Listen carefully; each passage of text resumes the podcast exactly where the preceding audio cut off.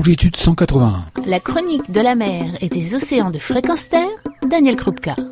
Dans cette chronique, je vous invite à rencontrer un explorateur. Alban, bonjour. Bonjour. Merci beaucoup Alban Michon pour être euh, avec nous.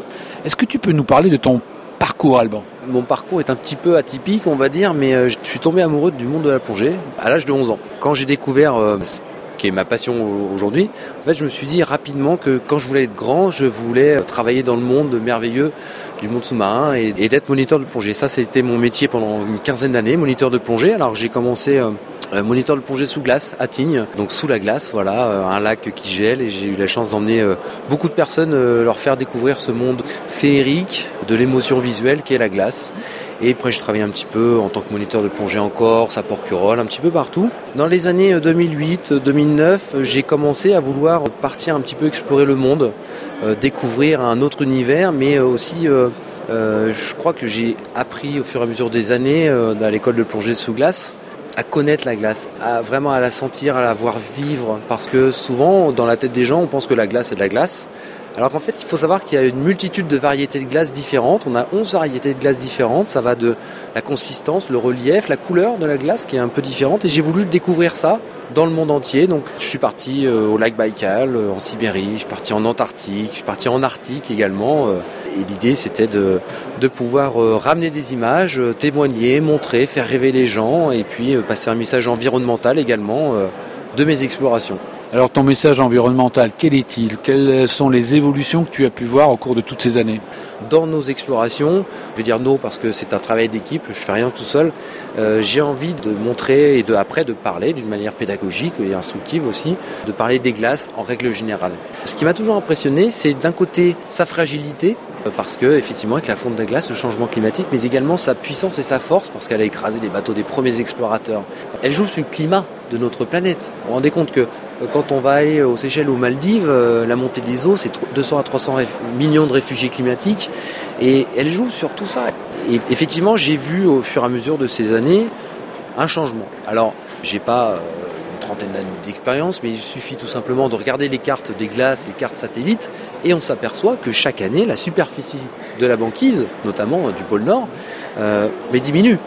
On a encore vu euh, début novembre un article qu'on a vu sur les médias euh, qui nous a alerté sur le fait qu'il y a eu un réchauffement, il y avait plus 20 degrés de différence. En novembre, on doit avoir des températures aux alentours des moins 25, on était à moins 5.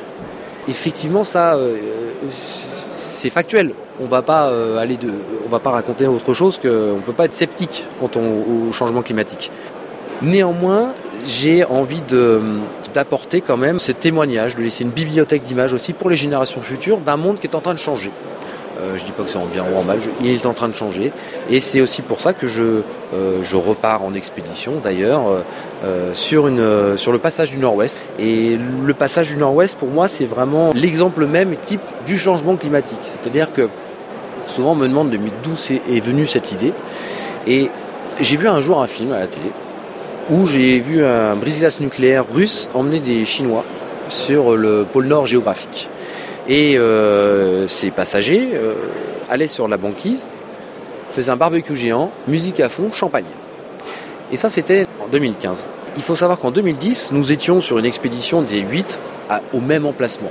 Et c'était une expédition, c'était difficile d'accès, c'était l'aventure avec un grand A. On a eu du moins 52, c'était très compliqué, très difficile. Et six ans après, on s'aperçoit que tout le monde peut venir, les touristes peuvent venir et euh, on n'est plus sur un tourisme éco-responsable ou des choses comme ça. C'est on est touriste pour dire je suis allé au pôle Nord géographique, je suis allé sur l'axe de rotation de la Terre et je bois du champagne. Ça m'a fait un choc et ça m'a surtout fait penser au passage du Nord-Ouest qui est en train de subir la même chose. Ce passage du Nord-Ouest, il y a un peu plus d'une dizaine d'années, il y avait trois, quatre bateaux qui arrivaient à passer, à essayer de passer. C'était les premiers explorateurs qui essayaient de trouver un passage.